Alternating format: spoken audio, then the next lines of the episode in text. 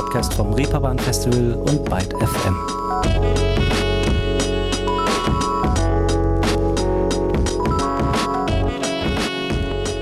Hallo zusammen, willkommen zu einer neuen Folge Ruhestörung hier inmitten des nun wirklich unmissverständlich anrollenden Sommers. Was macht man da? Natürlich rausgehen oder fahren.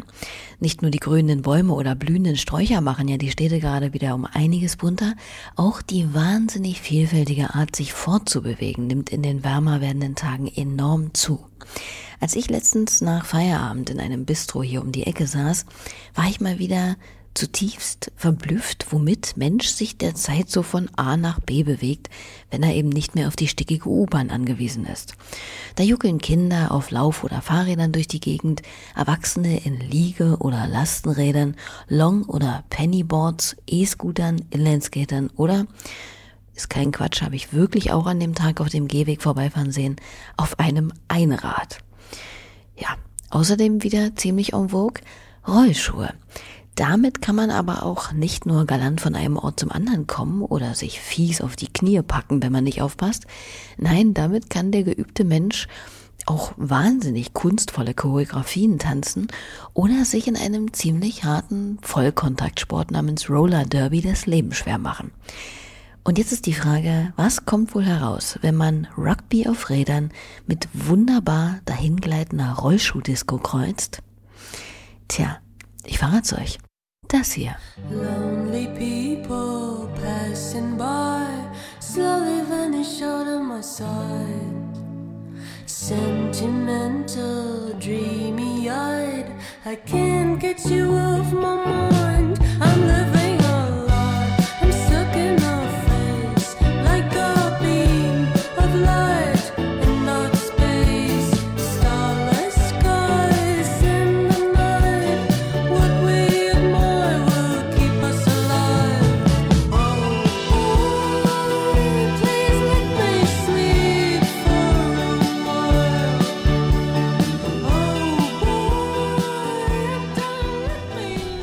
Musik unserer heutigen Gäste Roller Derby.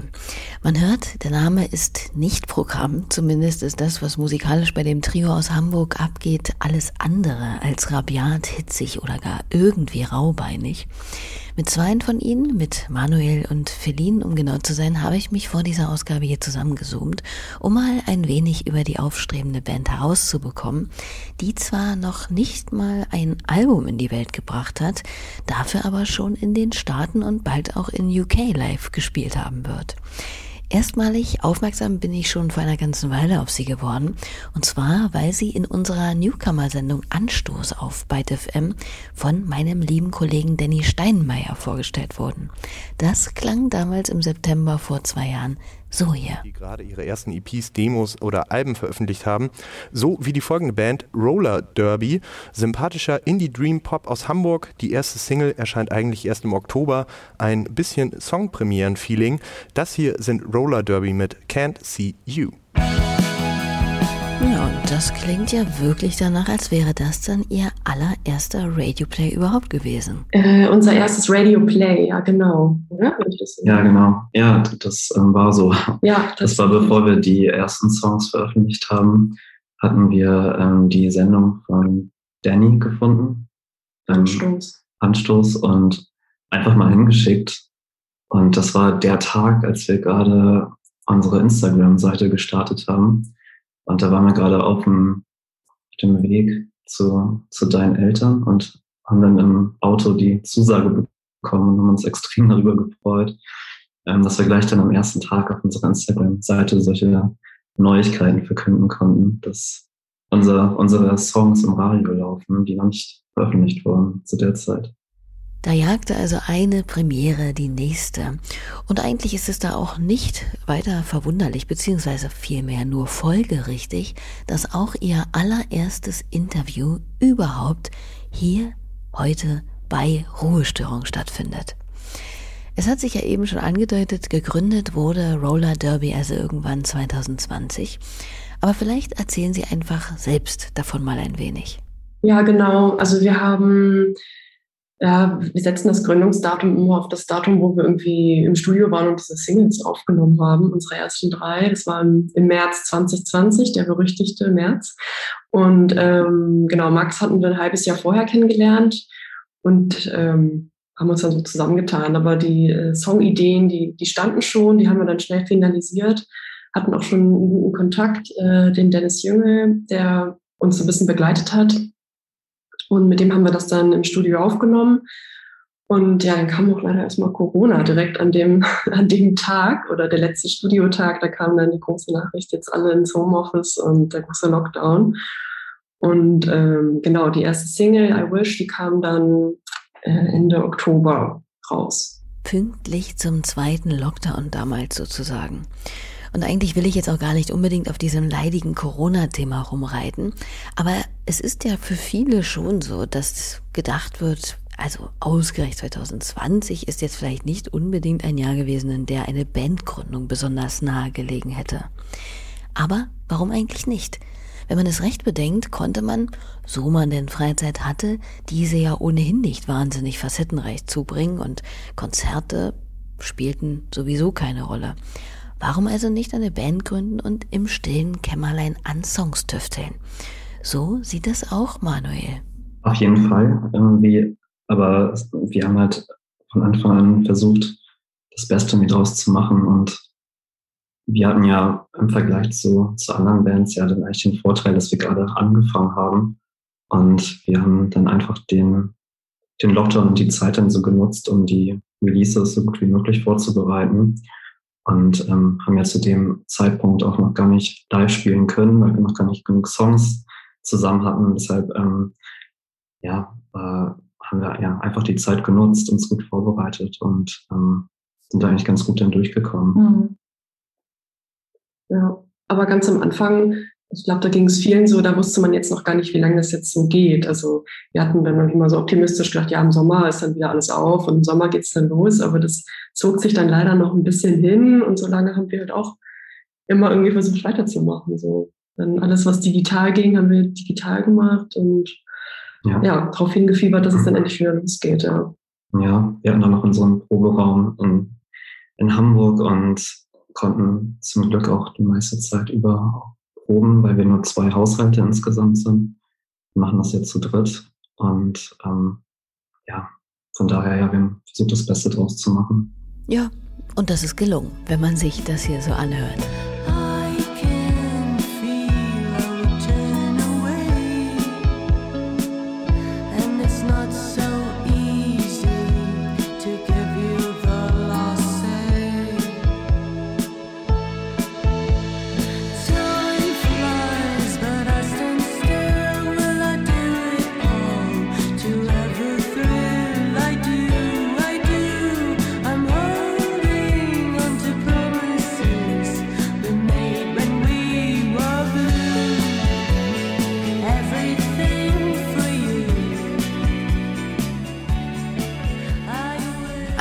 Auszug aus der allerersten Single von Roller Derby I Wish.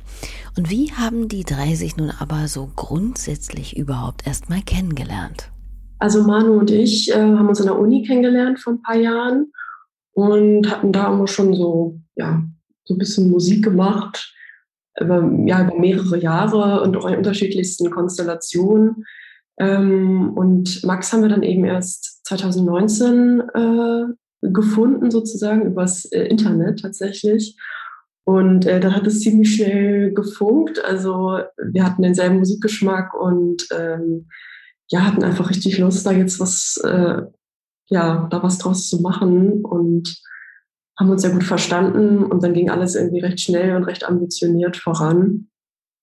Ja, ja. genau, das war so ein bisschen das, was uns noch so gefehlt hatte über die Jahre. Wirklich jemand, der den mitzieht und irgendwie dieselbe Leidenschaft mitbringt, um das da endlich mal irgendwie ja was Handfestes draus zu machen und endlich Songs aufzunehmen. So, da hatten wir viele Jahre eigentlich so von, von geträumt, dass das irgendwie mal, mal weitergeht. Und ähm, ja, deshalb sind wir ja, sehr froh, dass dann, dann durch Max dann wirklich eine, eine Band draus wurde. Über eine Internetplattform also. Na, Für irgendetwas müssen die ja gut sein. Ist aber auch keine leichte Sache, muss man mal sagen. Im Grunde genommen bisschen wie bei der Partnerinnensuche. Die richtige Person zu finden, mit der man zukünftig viel Zeit verbringen, beziehungsweise sogar noch an einem bestimmten musikalischen Projekt arbeiten will, kann schon echt zur Herausforderung werden. Ja, wir hatten auf allen Wegen irgendwie gesucht. Ja. Und das Internet ist es dann letztendlich geworden. Soll noch was dazu sagen? ähm, ja, also wir hatten, wie gesagt, ja schon unterschiedliche Konstellationen mal ausprobiert und ja, das war dann wirklich, dass wir dann gefühlt, nachdem das ähm, dann auch mal nicht hingehauen hat oder man unterschiedliche Ziele oder ähm, ja, Erwartungen an so eine Band hatte, dann irgendwie echt nochmal von vorne angefangen und so von Grund auf neue Leute gesucht. Und ja, das war schon ja so ein Moment, wo man dann auch echt ähm, ja irgendwie sich auch ein bisschen motivieren musste, dann weiterzumachen. Und dann haben wir es überall ausgeschrieben, auf der Hoffnung, dass man mal jemanden findet, der das wirklich so, so teilt und ähm, das hat dann jetzt in dem Fall über, über eine Internetplattform dann geklappt. Aber ja, wir sind uns irgendwie auch sicher, dass wir uns bestimmt früher oder später auch so noch in, in Hamburg kennengelernt hätten. Auf denselben Konzerten. Ja. Naja, und ich finde jetzt auch ehrlicherweise nichts Schlimmes dabei, wenn die Kennenlerngeschichte einer Band jetzt nicht wahnsinnig sagenumwoben, glamourös oder legendär daherkommt. Mal ganz davon abgesehen, dass die meisten sowieso erlogen sind. Wichtig ist doch vor allem das Ergebnis. Und außerdem ist es, wenn Menschen wie auch immer zueinander finden und sofort auf einer Welle schwimmen und da irgendwas klickt, doch immer ein bisschen magisch. Wie ging denn, apropos Magie, die Liebe zur Musik bei den dreien überhaupt los? Mit Mamas Plattenregal? Oder dem ersten Mixtape des Kumpels? Oder vielleicht etwas unwahrscheinlich im Musikschulunterricht? Ja, es ist so eine, so eine Mischung daraus. Also ähm, bei mir war es so, dass ich relativ früh äh, Gesangsunterricht schon hatte und ähm, Klavierunterricht dann später auch so in der Jugend und habe dann beides mit Anfang, ja, kurz vorm Abitur irgendwie beides abgesagt aus Zeitgründen oder weil ich dann Lust auf was anderes hatte. Das heißt, da war schon so eine aus Ausbildung irgendwie da, aber ähm, genau, der Musikgeschmack hat sich dann irgendwie erst so im, im Laufe der Zeit so entwickelt. Also ich habe jetzt äh, nicht äh, Dream Pop irgendwie auf Klavier gelernt, das geht natürlich nicht. Und ähm, ja, so war es bei mir. Also bei mir kam das mit dem, dass man Musik aktiv macht, dann erst, erst sehr viel später, wenn man dann die, die richtigen Leute findet, die einen zu inspirieren, dann irgendwie auch selber mal was zu schreiben. Bei dir? Ähm, ja, ich hatte von klein auf eigentlich Kla äh, Klavierunterricht auch mal, aber hauptsächlich Gitarrenunterricht. Da hatte meine Mutter mich hauptsächlich zu motiviert. Und ähm, aber so wirklich die Leidenschaft ist da hat sich erst entwickelt, als ähm, ich dann so 16, 17, 18 war und dann mit Freunden die erste Band gegründet habe oder auch im Gitarrenunterricht dann Musik mal nachgespielt habe, die ich zu der Zeit gehört habe.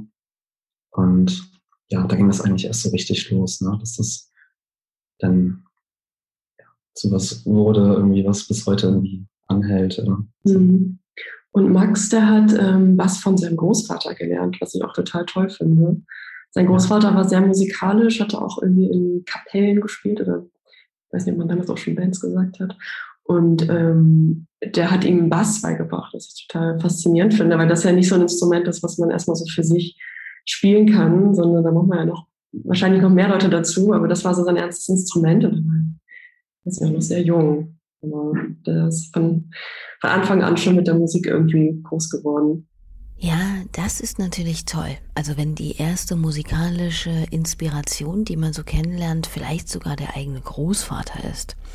Und was waren vielleicht die ja, anderen musikalischen Initialzündungen bei Feline und Manuel? Gab es da irgendeine Band oder einen Song, der dann nochmal auf eine ganz besondere Weise die Tür zur Musik aufgestoßen hat für Sie? Ja, das gab es auf jeden Fall. Also bei mir oder bei uns war es vor ein paar Jahren ähm, Angel Olsen auf jeden Fall. Ähm, als ich die entdeckt habe, das war irgendwie Das war sehr krass so, ähm, weil ich sie einfach auf vielen Ebenen bewundere, wie, wie sie singt und wie sie ihre Texte schreibt. Und die Musik, die sie macht, ist auch relativ vielfältig. Und ich habe sie jetzt schon über ein paar Jahre verfolgt, aber das war, ich weiß nicht, es war 2015 oder so. Da haben wir irgendwie gedacht, also nicht, weil, weil wir dachten, ah, genau das können wir auch so, was sie kann, kann ich auch, sondern das hat sich irgendwie da ist so ein Schalter umgekippt. Irgendwie haben wir dann so ein paar Sachen mal nachgespielt und haben gesagt, oh, das ist so schön.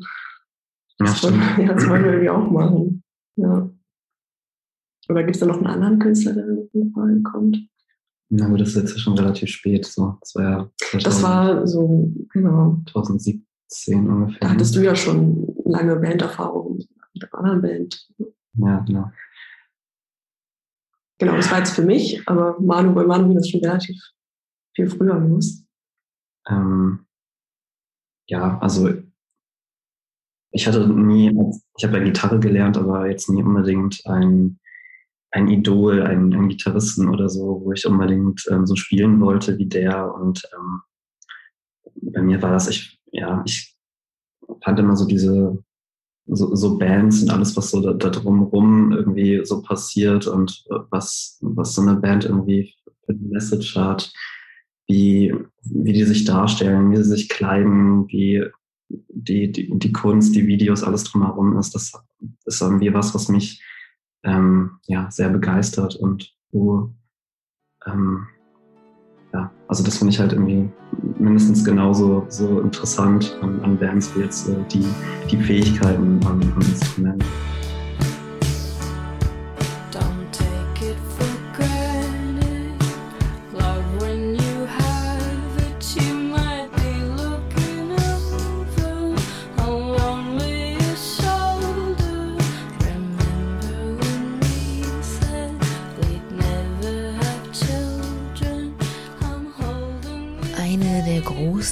Großen Inspirationen von Feline, völlig zu Recht, die US-amerikanische Musikerin Angel Olsen. Was bei Roller Derby zwangsläufig bei der Beschäftigung mit ihnen ins Auge sticht, ist, dass die Band ein ziemlich gutes Händchen bei der Entourage zu haben scheint, die sich um die visuellen Aspekte ihrer Kunst kümmern. Sowohl das Artwork zu den bisherigen Singles als auch die Umsetzung ihrer Musikvideos kommen wie aus einem verträumt schönen Guss daher und bilden mit dem etwas in sich gekehrten Indie Dream Pop eine harmonische Einheit. Dass sie sich auf ihrer Instagram-Seite als introvertiert bezeichnen, passt da genauso ins Bild und ist auch eine Erklärung dafür, dass sie vor allem ganz am Anfang in ihren Musikvideos erst gar nicht selber in Erscheinung treten wollten hast du richtig erkannt. Also in den ersten Videos, da war, waren wir uns noch nicht so sicher, wollen wir da überhaupt auftreten. Ist doch auch cool, wenn man irgendwie uns gerade nicht sieht und man gar nicht so weiß, wie sieht die Band denn aus. Da gibt es auch ganz viele Beispiele, wo das äh, total gut funktioniert. Und ähm, dann hatten wir uns irgendwie darauf geeinigt, also diese ersten drei Videos, ähm, I Wish, Can't See You und Flying High, die gehören so ein bisschen so zu einer Ära. Und ähm, da hatten wir uns darauf geeinigt, dass nur ich drin vorkomme. Und in dem ersten Video zu I Wish da komme ich auch nicht direkt drin vor, sondern also wenn man ganz genau hinguckt, dann sieht man da im Hintergrund so ein Poster an der Wand und auf dem Poster ist ein Foto von mir. Das ist so meine einzige äh, Erscheinung dort. Und ähm, ja, wir sind, äh, kann schon sagen, wir sind so im Laufe der Zeit vielleicht auch so ein bisschen selbstsicherer noch geworden und ja, haben dann auch mit dem vierten Video, was wir gemacht haben, uns auch für so eine kleine Band-Performance äh, entschieden. Das war das Underwater-Video. Dann, dann hieß es so von außen, ja, lass uns doch mal so richtig, ein richtig Musikvideo machen, wo die Band dann performt. Und dann haben wir da so eine Unterwasser-Version draus gemacht, wo man uns dann halt zum ersten Mal so sieht, auch an Instrumenten. Ich glaube, bis dahin hatten wir auch noch gar nicht live spielen können. Also das ist ja alles dann in der ersten Jahreshälfte 2021 schon erschienen und ja.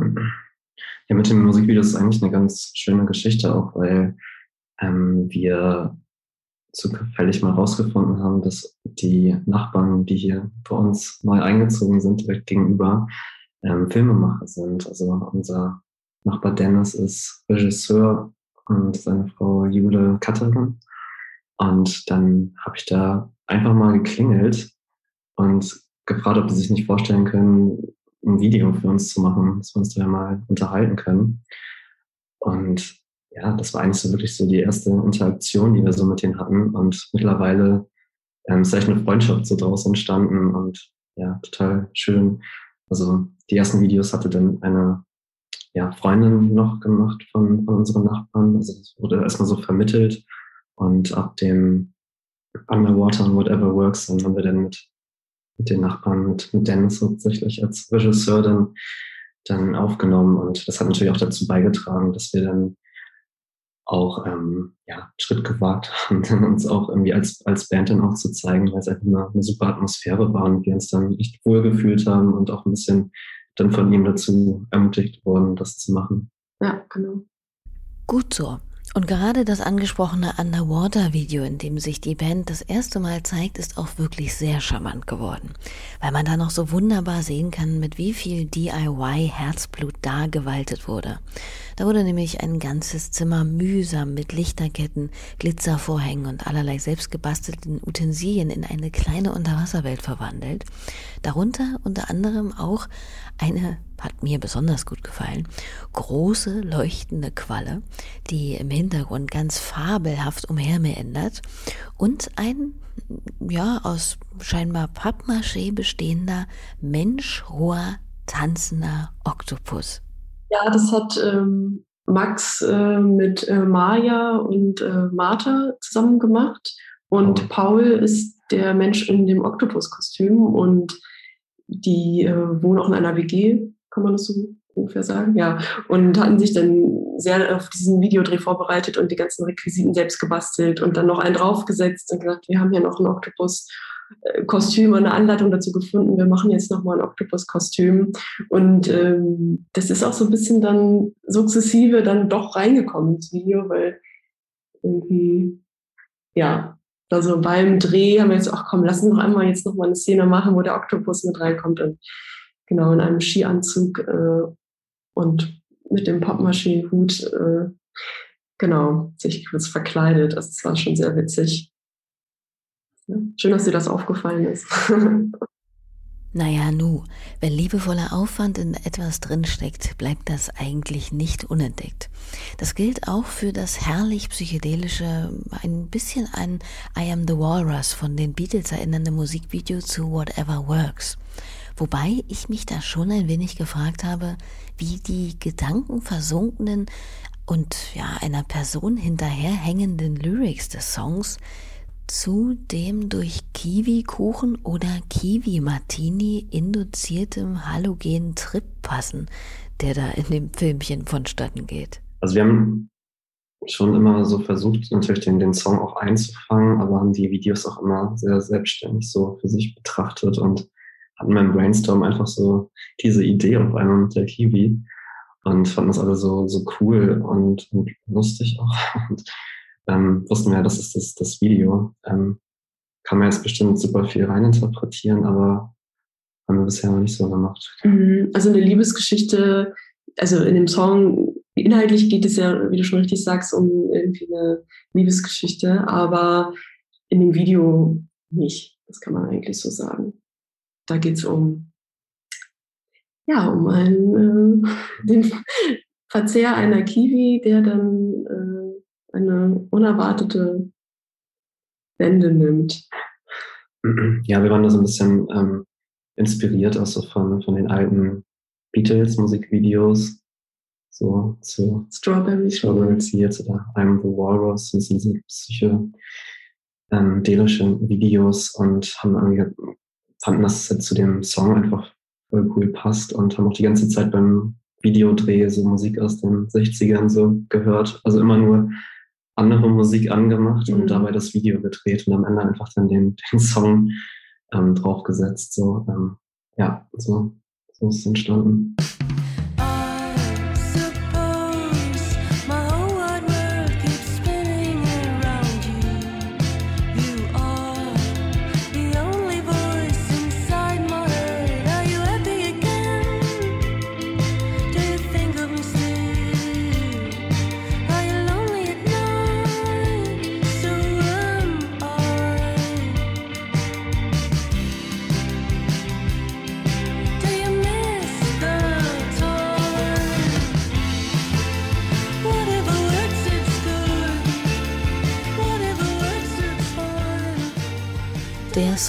Dem psychedelischen Kiwi-Video Whatever Works. Naja, und das gefällt jedenfalls nicht nur hierzulande, wenn man sich die Kommentarspalte unter dem Video ansieht, sondern auch einer großen Spanisch- und Portugiesisch sprechenden Community. Viele, viele begeisterte Nachrichten kann man da lesen, immer wieder versehen mit Grüßen aus Bolivien, Brasilien oder auch Mexiko.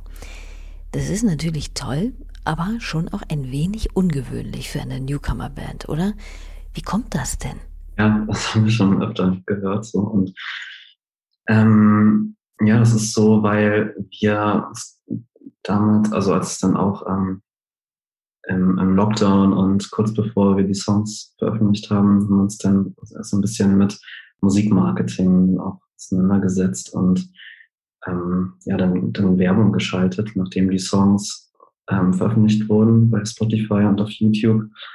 Und ja, da haben wir so ein bisschen breit gestreut und irgendwie ist dann, ist dann viel nach, nach Südamerika gegangen. Und ja, daher kommen dann die ganzen Kommentare und, und Klicks, ähm, ja, worüber wir uns auch, auch, auch sehr freuen. Ähm, ja, das ist das die, das ist eigentlich die Geschichte dahinter. Ah ja, ganz einfach gutes Marketing also. Aber gut, trotzdem toll, dass auch genau ihre Musik da scheinbar so einen Nerv zu treffen scheint. Ist ja auch nicht selbstverständlich. Eine sehr musikliebende Community, würde ich sagen. Also so die Bands, die uns auch so inspiriert, äh, inspirieren, die ähm, kommen da auch richtig gut an. Also das scheint irgendwie so, unsere Musik scheint da einfach sehr, sehr geliebt zu werden. Ja. Südamerika, mal pauschal gesagt ja, Mexiko-Stadt ist ja auch einfach riesig.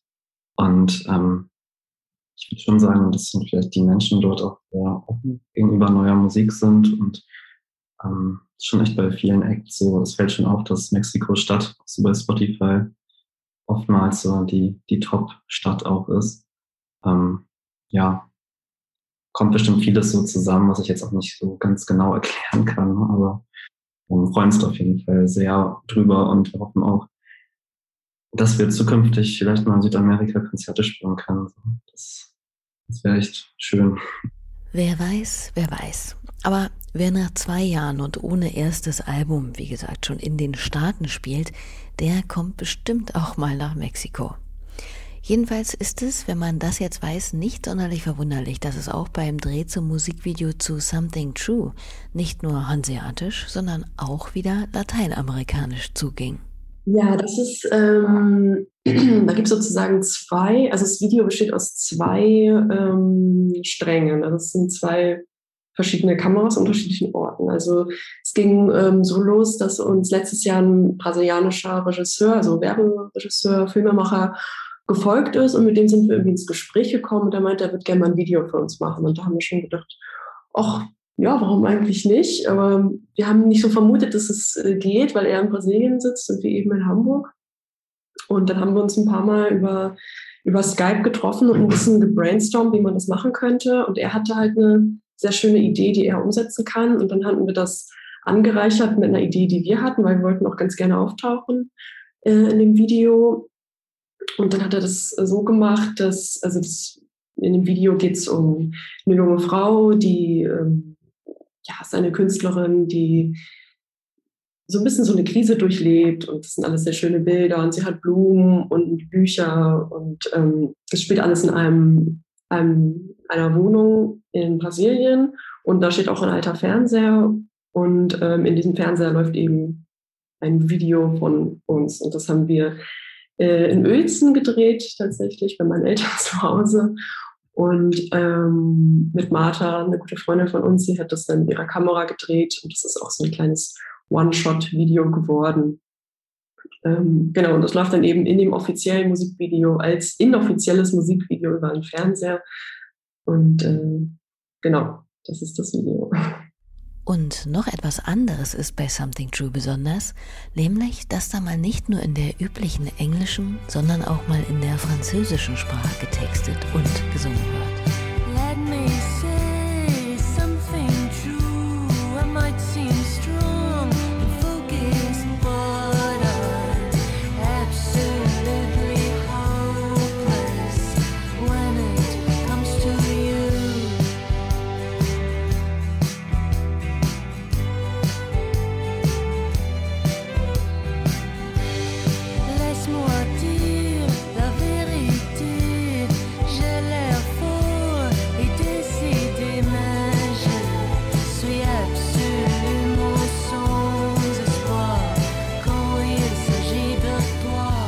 Da haben wir den halben Song auf Französisch äh, gesungen. Und das war tatsächlich deine und Max Idee. Äh, willst du das kurz erzählen, wie ihr darauf kamt? Ähm, ja, wir kamen nur drauf, weil als Fiona oder wir zusammen den Song damals geschrieben haben, ähm, ich glaube, kurze Zeit vorher haben wir einen, einen Song gecovert von, von Melanie, mhm. ähm, Look What They've Done to My Song. Ja. Und den, ja, finde ich auch total toll, den Song. Und da wechselt sie auch ins Französische. Und, ähm, und dann hatte ich den dann Max mal gezeigt. Hier, guck mal, das ist ein bisschen die, vielleicht eine Inspiration so, zu dem Song. Und, ja, der ist ähm, auch so in mehreren Strophen aufgebaut. Ja, genau. Die immer so sich wiederholen, so aber leicht den Text ändern. Also diese Struktur ist so ein bisschen ähnlich. Ja, dass es sich musikalisch immer vielleicht so ein bisschen steigert. Und ähm, ja, dann haben wir gesagt, ach, lass uns doch auch mal ausprobieren, es auf Französisch zu machen. Und dann hatten wir das einfach mal so übersetzt, so auf die Schnelle so ein bisschen, auch so mit äh, Hilfe aus dem, aus dem Internet. Und ähm, dann hat es auf einmal voll gut gepasst. Ja, es hat sich direkt gereimt. Ja. Wir, boah, das ist ja richtig cool. Ja. Und dann ja. hatten wir noch kurz einen Native Speaker Check ja. im Anschluss mit einem Franzosen halt nochmal noch mal hier und da ein bisschen drin gedreht. Dann war es fertig. ja. Voll gut. Ich bin für sprachliche Offenheit ja immer sehr zu haben und ich finde es auch immer wieder erstaunlich, was allein der Klang verschiedener Sprachen mit einem Song bei gleichem Inhalt macht. Irgendwie ändert sich da immer ein wenig auch der Vibe mit, je nachdem, welche Vokabeln man in welcher Sprache wählt. Und weil wir gerade bei Vokabeln sind, ich habe es ja hier schon ein, zwei Mal in den letzten 100 Ausgaben anklingen lassen, Bandnamen zu hinterfragen finde ich ja immer etwas dröge für gewöhnlich, da die Geschichten seltenst so heiter sind wie die Anekdoten, die man eigentlich hören will. Und so habe ich das jetzt auch bei Roller Derby nicht gemacht, aber auffällig ist ja schon, dass gerade der Aspekt des Rollschuhlaufens ein nicht von der Hand zu weisendes, immer wiederkehrendes Motiv bei der Band ist. Ja. Ja, so kann ich schon sagen. Also wir spielen schon, schon sehr damit. Also wir wollen es nicht übertreiben so, aber ähm, wir haben jetzt bei jedem Song auch immer Rollerskaterinnen auf ähm, Instagram oder aus dem Bekanntenkreis gefragt, ob die irgendwie Lust haben, ein Video beizusteuern, was auch irgendwie finden wir sehr gut zu unserer Musik passt. Ähm, so das Rollschuhfahren ist ja auch so in den 80ern ganz groß gewesen und wir haben ja auch so, so diese 80s Einflüsse so in der Musik und ähm, von daher, ja, finden das irgendwie einfach auch sehr ästhetisch und ähm, passt irgendwie sehr gut und ist auch irgendwie einfach cooler Content. Genau, so. bereichern damit so ein bisschen so so unsere Singles, wenn wir ein Single-Release haben, dann nochmal so ein bisschen an, nochmal mit so ein bisschen was, was anderem, jenseits von Musikvideo und jenseits von einem Artwork. Und ja, ist natürlich gerade einfach so, eine, so ein, so ein Rollschuhboom, also gerade Rollerskate und mhm. da ist gerade einfach viel los. Auf jeden Fall. Und es sieht, wie die beiden es schon selbst gerade erzählt haben, auch einfach hammergut aus. Müsst ihr euch mal anschauen. Auf Roller Derby Seite sind wirklich schöne Medleys der verschiedensten Choreografien von RollschuhfahrerInnen drin, die überall auf der Welt zu Roller Derby Songs über den Asphalt schweben. Und die, ja, wie läuft das? Die werden dann einfach über Social Media angeschrieben oder wie? Ja, also erst ging halt los, dass, dass wir eine Rollerskaterin in Hamburg gefunden hatten und die hatte dann für die ersten drei Songs uns Videos geschickt, netterweise. ähm, und ähm, ja, dann war es ja auch immer so, dass wir auch dann internationale Follower oder Abonnentinnen auf Instagram hatten und haben dann in, in Stories auch dazu dann aufgerufen, so, wer hat Lust, da auch mal mitzumachen. Mhm. Und ähm, viele haben uns ja auch durch diese ähm, Rollerskate-Videos auch gefunden, weil wir damit auch so ein bisschen Werbung gemacht haben. Und ähm, ja, die freuen sich da dann sehr, ne? dass man, dass die dann irgendwie so Teil davon sind und ähm, ja, müssen wir schauen, ob wir das zukünftig immer weitermachen oder ob wir da irgendwann mal von wegkommen. Ähm, aber ein Musikvideo mit, mit Rollerskates, so, das, das müssen wir auf jeden Fall nochmal machen. Ja, dann aber bitte selbst auch auf die Rollen, oder? Ja, es ist auch nicht so leicht, wie es, wie es bei einem vielleicht rüberkommt. Es ist schwieriger als Inlineskaten auf jeden Fall. Und viel also der Rollschuh wiegt auch wesentlich mehr als ein Inline-Skate.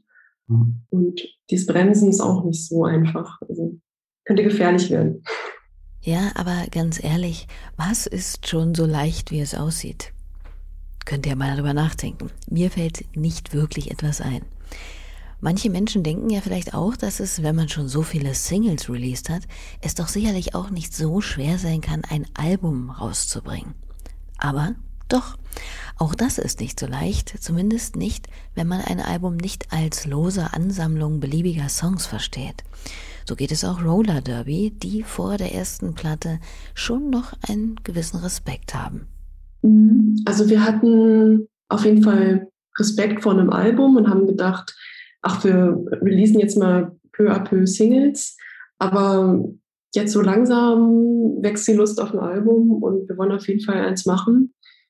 Ähm, genau, jetzt stellen wir uns dem Giganten, aber ähm, freuen uns schon sehr drauf, wenn wir da mal ein bisschen an was Größerem arbeiten und nicht immer nur Song für Song, sondern auch mal etwas, was ein bisschen zusammengehört, noch mehr und ja, so ein bisschen Konzept, bisschen mhm. Konzept noch mehr hintersteht ja, vielleicht auch ein bisschen musikalisch dadurch auch ein bisschen mehr ausprobieren können, ne? dass man nicht immer so von Single zu Single denkt und dass man dann auch schon wieder drüber nachdenkt, wie, ja, wie so eine Single dann wieder algorithmisch angenommen wird von Spotify und so weiter, sondern dass man echt ein paar Songs auch mal macht, ähm, ja, wo man sich noch mehr ausprobieren kann und auch, ja, ein bisschen experimentieren kann. Mhm.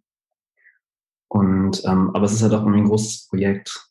So sehr, sehr viel Zeit wird da reinfließen und also wir ja wollen das unbedingt machen, aber haben auch ähm, ähm, können wir nicht so lange warten, was Neues zu releasen.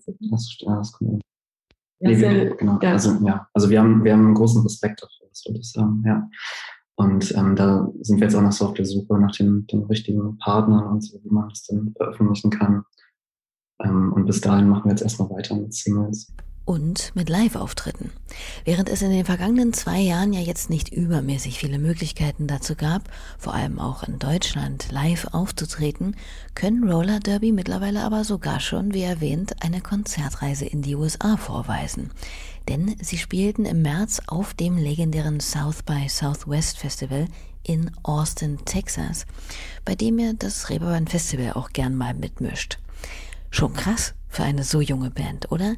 Wie war das denn? Es war eine Herausforderung, ja. Also wir hatten, wir hatten die Zusage bekommen, dass wir da spielen dürfen, äh, schon letztes Jahr im Sommer.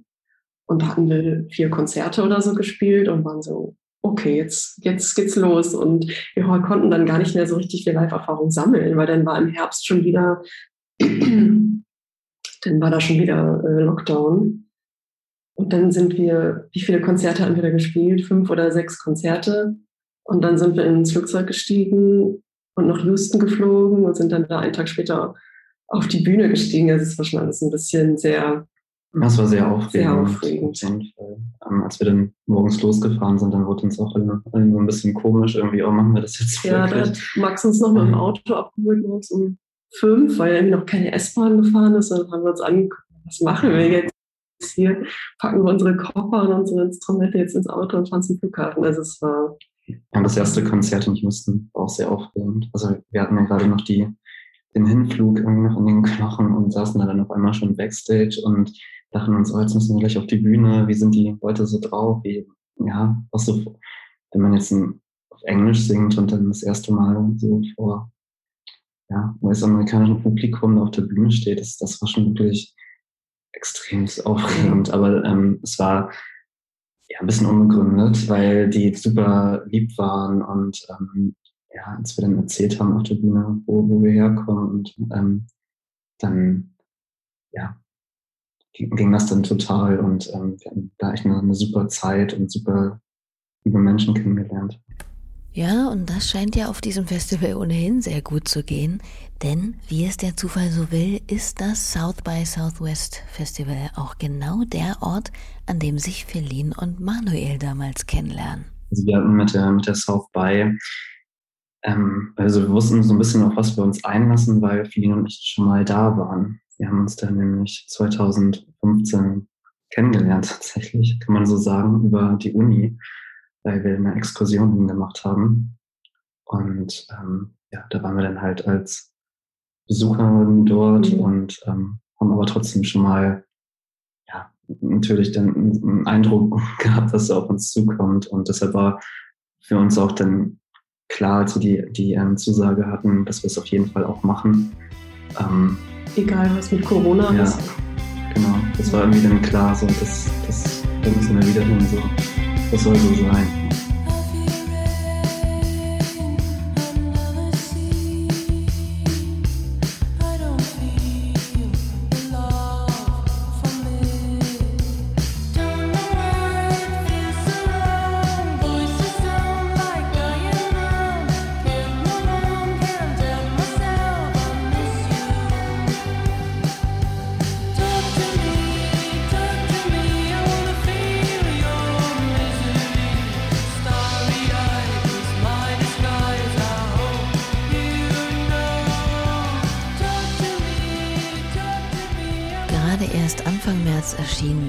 Song von Roller Derby, ein Auszug aus Starry Eye. Auch zu diesem Stück gibt es wieder ein kunstvolles Musikvideo, das ausgerechnet in einem ukrainischen Memorial Park gedreht wurde und fast genau zu dem Zeitpunkt erschien, da die Ukraine von Russland in den Krieg gestürzt wurde. Zufall, zweifellos, aber eine solche Situation bringt einen als Band natürlich erstmal in eine hm, seltsame, missliche Lage, in der man sich auch, wenn man weitestgehend versucht, unpolitisch Musik zu machen, dann doch irgendwie äußern muss. War das ein Thema bei der Band? Also, ob man jetzt ein Statement dazu abgeben sollte und sich politisch klar äußert oder auch wie man in Zukunft damit verfährt? Um, ähm, nee, so, so, so strategisch war das jetzt kein Thema eigentlich. Ne? wir sind halt einfach sehr, sehr un, also von den Texten her so sehr unpolitisch, würde ich fast sagen. Es geht immer sehr viel um, um Gefühle und Liebe. Also kann man natürlich auch politische Sachen reininterpretieren, wie man will, aber ähm, ja, ja, wir haben uns das tatsächlich auch irgendwie gefragt, so wie wir dazu irgendwie uns positionieren oder beziehungsweise ähm, ja, mal einen Text verfassen oder so, weil wir auch viele Follower aus Russland und der Ukraine auch haben und ähm, auch Nachrichten bekommen haben, als der, also unser letzter Song Starry Eye, der kam wirklich genau raus, als der Krieg gerade mhm. angefangen hat. Und ähm, da ist dann natürlich dann auch nicht so nach ähm, Musik hören so zu, ähm, zumute. Und ähm, ja, da haben wir schon echt paar krasse Nachrichten dann irgendwie auch bekommen und wussten auch nicht so richtig, wie wir, wie wir damit umgehen. Ähm, aber haben uns ja schon eher entschieden, ähm, ja, eher, eher keine Stellung. Also wir haben ja den, den einen Post gemacht, wo wir das auch geschrieben haben mit, mit dem Musikvideo und ähm, ja, also da haben, da haben wir auf jeden Fall einen Post gemacht, aber jetzt auch nicht. Ähm, nicht großartig irgendwie politisiert oder Stellungen ja. bezogen oder so. Nee, wir sind da schon eher so, wir bleiben so auf der Seite der Musik. Mhm. Also, ja, Musik ist immer generell was Positives und ja. wollen damit jetzt nicht irgendwie Meinung machen. Und das ist auch voll okay. Gemeint wird sowieso viel zu viel. Wovon es nie viel zu viel gibt, sind Wünsche und Pläne für die Zukunft und die haben natürlich auch Feline und Manuel. Also es soll auf jeden Fall so und noch besser weitergehen. Also wir haben jetzt wieder drei bis vier Songs ähm, in der Mache, die jetzt ähm, in, über den Sommer, Anfang Herbst veröffentlicht werden. Und ähm, immer mit dem Blick auf das Debüt natürlich. Ähm, dann kommen ein paar schöne Festivals und Konzerte noch auf uns zu. Da freuen wir uns auch schon sehr drauf. Und im Herbst dann vielleicht eine, eine kleine Deutschland-Tour sind wir gerade ja, am Schauen, ob das, ob das noch realistisch ist dieses Jahr. Ähm, aber ja, das sind so, so die Pläne. Jetzt erstmal wieder voller Fokus auf die nächste Single. So ist jetzt auch schon wieder ein bisschen her und wir sind jetzt wieder motiviert, ein neu, neues Video zu machen und jetzt ein bisschen was zu überlegen. So. Vielleicht umweht die drei dafür ja auch schon ein frischer Hauch an Inspirationen auf der britischen Insel, auf der sie sich justamente gerade jetzt befinden. Denn da spielen Roller Derby doch tatsächlich auch schon ihre nächsten Konzerte. Genau, das ist jetzt schon äh, nächste Woche sozusagen. Also wenn der Podcast rauskommt, dann sind wir gerade in Brighton, ja, auf dem Great Escape Festival. Und spielen da zwei Auftritte und spielen vorher noch eine Support-Show in London im Moth Club. Freuen wir uns auch schon sehr drauf. Zusammen mit Luna Vacation, das ist eine Band aus äh, Georgia, äh, aus den Staaten. Die haben wir auch auf der South by Southwest kennengelernt. Ist dann schön, wenn man sich da dann nochmal wieder zusammenfindet. Hm. Ja, also auch immer Traum gewesen, da mal hinzukommen und dort ähm, Musik zu machen, Konzerte zu spielen. So, das ähm, ist auf jeden Fall echt ein, ein Highlight so für mhm. uns. Ähm, ja, super gespannt so. Und das jetzt so kurze Zeit nach, nach ähm, Texas ist ja Wahnsinn irgendwie. Also sehr dankbar für, dass es irgendwie möglich ist, dass wir das gerade machen dürfen. Und ähm, ja, freuen uns da einfach sehr drauf. Auf jeden Fall kein schlechter Schnitt. So viel internationales Rumgetue für eine so junge Band. Aber wohl verdient. Und damit, ihr Lieben, sind wir allmählich auch schon wieder hier am Ende dieser Ausgabe Ruhestörung angekommen. Wenn ihr einfach mal etwas Schönes zwischendurch in all dieser Hektik und der schiefen Weltlage braucht, dann schaut euch wirklich mal so ein Rollschuh-Musikvideo von Roller Derby und den SkaterInnen an. Ich finde, das ist der pure Sorgen-Feierabend. Und ansonsten danke ich euch erstmal für eure geschätzte Aufmerksamkeit und natürlich jedes Abo, jeden Kommentar und jede freundliche Weiterempfehlung, die ihr Ruhestörung zuteil werden lasst. Außerdem danke ich natürlich Feline und Manuel für dieses Interview-Debüt hier mit mir und zu guter Letzt verraten die beiden aber noch ihre aktuellen Musiklieblinge, in die ihr natürlich auch gern mal reinhören könnt. So, und wir hören uns nächste Woche wieder, so ihr denn mögt. Schützt bis dahin eure Kniechen und Handgelenklein und habt es gut. Bis dann. Tschüss. Also die letzten beiden Konzerte, wo wir waren, das sind auf jeden Fall so Sachen, die wir aktuell auch viel hören. Ne? Einmal Dry Cleaning. Mhm. Ähm, das war ein super Konzert im Molotov. Ähm, und also wer Dry Cleaning noch nicht kennt, unbedingt mal auschecken. Ja, genau. Super ähm, coole Band aus London, glaube ich auch. Ähm, so mhm. Ja, Angel Olsen hat jetzt wieder ein neues Album angekündigt, aber das wäre vielleicht ein bisschen zu, zu nah dran so in unserer Musik. Mhm. Ach ja, vielleicht noch schöne Grüße an Perry Lymph. Die haben gestern äh, Leclerc supported im Knust und der Drummer von Perry Lymph, der war mit uns ähm, in Austin als unser Drummer dann, ausgeliehen sozusagen.